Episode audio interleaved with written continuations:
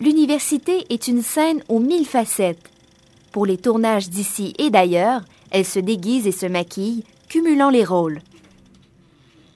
Une trentaine de tournages de cinéma, de télévision et de publicité se posent chaque année sur le campus. Pour cette balado cinéphile, donnons-nous rendez-vous dans le hall d'honneur du pavillon Roger Gaudry. En le regardant bien, on devine tout son potentiel. Hall de gare, hall de parlement, hall de palais, hall d'hôpital, cour de justice, le hall d'honneur a un indéniable talent d'acteur. Le septième art est un habitué de ce lieu unique. Confessions of a Dangerous Mind de George Clooney a été l'un des projets hollywoodiens les plus importants.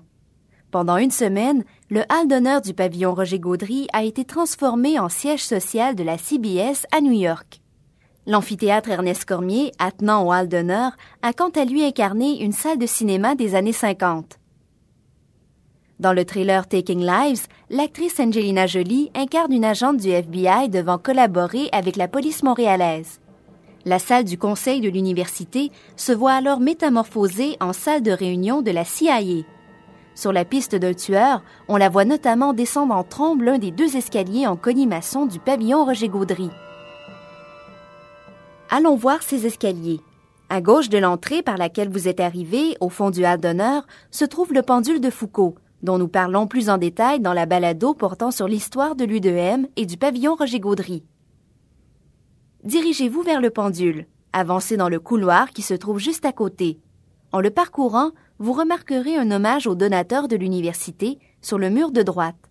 Lorsque vous serez parvenu à l'extrémité du couloir et aurez passé les portes, vous verrez à votre gauche les fameux escaliers en colimaçon. Alain Tremblay, régisseur au pavillon Roger Gaudry pendant de nombreuses années, raconte le tournage de cette scène. Angelina Jolie, euh, dans le film Taking Lives, euh, utilisait l'escalier qui va du E9 au E3.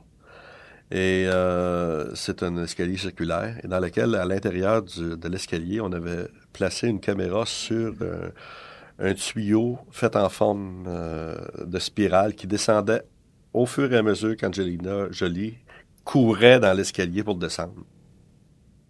En 2009, le cinéaste Martin Villeneuve a aussi braqué son objectif sur ces singuliers escaliers. Le film s'intitule Marcia Avril. Depuis les années 70, le campus sert de toile de fond aux intrigues les plus diverses. Il joue parfois son propre rôle. L'établissement reçoit parfois des personnages qui ne cadrent pas d'emblée avec le haut savoir. Elvis Gratton en est un. C'est au pavillon André Eisenstadt que le King des Kings vit sa résurrection dans Miracle à Memphis. Récemment, le film fantastique Grand Ours, la clé des possibles a transporté l'univers du scénariste Frédéric Ouellette et du réalisateur Patrice Sauvé à l'amphithéâtre Ernest Cormier, métamorphosé pour l'occasion en salle de conférence. Au cours de la même période, le réalisateur Jean-Philippe Duval et son équipe ont planté le décor du film biographique Dédé à travers les brumes dans un amphithéâtre du pavillon 3200 rue Jean-Briand. C'est là que Dédé Fortin, étudiant en cinéma à l'U2M dans les années 80, fait connaissance avec le 7e art japonais.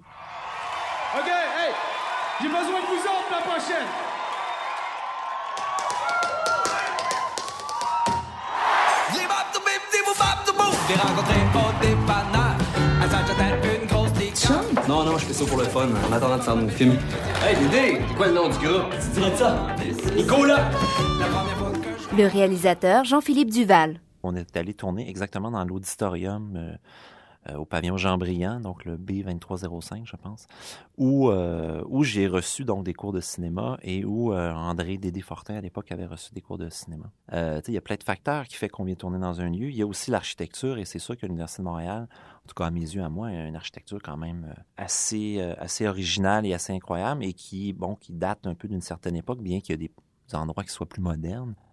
Le réalisateur, à qui l'on doit également Matroni et moi, a même recréé une station de métro dans un tunnel reliant le 3200 rue Jean-Briand au pavillon Samuel Bromfman. Ce n'est pas tout. Le plateau de Dédé à travers les brumes s'est rendu sur le campus de l'U2M à Saint-Hyacinthe. Des locaux du centre hospitalier universitaire vétérinaire de la faculté de médecine vétérinaire ont été transformés en hôpital général. En 2009, la réalisatrice Catherine Martin a quant à elle tourné à l'U2M quelques scènes du drame La flamme d'une chandelle. L'équipe y a entre autres constitué une morgue. À la télé, le pavillon J. Armand Bombardier a accueilli l'équipe de tournage de la télésérie Casino, qui lui a fait tenir le rôle d'un bureau de la Gendarmerie royale du Canada. Plus récemment, les personnages de la télésérie Les Bougons ont chassé l'orignal dans un bois de l'université. Revenons à présent vers le hall d'honneur. On voit en l'examinant à quel point l'U2M recèle un monde de possibilités pour les adeptes de la chose cinématographique. Denis Arcan, diplômé en histoire de l'Université de Montréal, a tourné sur le campus au moins une séquence de chacun de ses longs métrages. Dans Jésus de Montréal, son plateau s'était déplacé sur la butte située entre le Sepsum et le cimetière Notre-Dame-des-Neiges. Dans le déclin de l'Empire américain, plusieurs des scènes d'ouverture ont été tournées au Sepsum et au stade du Sepsum. Puis dans Les Invasions barbares, le personnage incarné par Rémi Girard, un professeur, donne son dernier cours au pavillon Paul G. Desmarais. C'est à l'université même, alors qu'il y était étudiant, que Denis Arcan a donné ses premiers coups de manivelle. En 1962, il co-réalise Seul ou avec d'autres, un premier long métrage qui tire son inspiration de la nouvelle vague et du cinéma direct. Avec ses amis Denis Héroux, futur cinéaste et producteur, et Stéphane Venn, futur auteur-compositeur, il met en scène les tribulations d'une étudiante de l'U2M. À l'étonnement du trio, ce premier coup d'essai, tourné en une semaine, sera finalement programmé au Festival de Cannes dans la section Semaine de la critique. À quelle faculté au juste? Ben, je pense qu'on se promène pas mal. En fait, c'est la faculté des arts.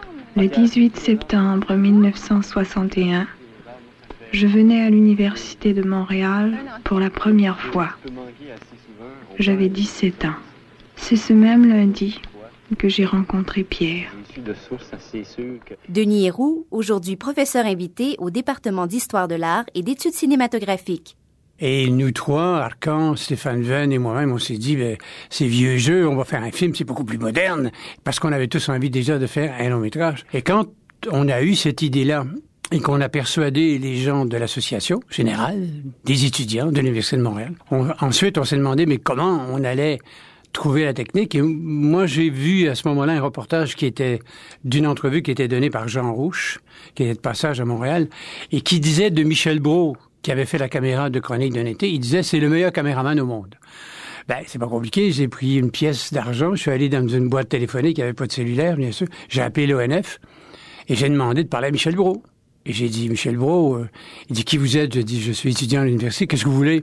Ben, j'ai dit, c'est très simple, on fait un film et je, veux que vous fassiez la caméra. Mais il dit, mais pourquoi moi? Parce qu'on m'a dit que vous étiez le meilleur au monde, donc on ne peut prendre que les meilleurs. Au Sepsum, les équipes de cinéma apprécient la variété des locaux disponibles, de la piscine aux salles d'entraînement. La patinoire du stade du Sepsum est également très prisée. En 2007, l'équipe d'une production hollywoodienne l'a utilisée pendant trois semaines. C'est aussi dans l'Arena que Rock et Belles Oreilles a tourné une grande partie de sa revue de l'année Bye Bye 2007. La venue sur le campus d'une équipe de tournage n'est pas une mince affaire.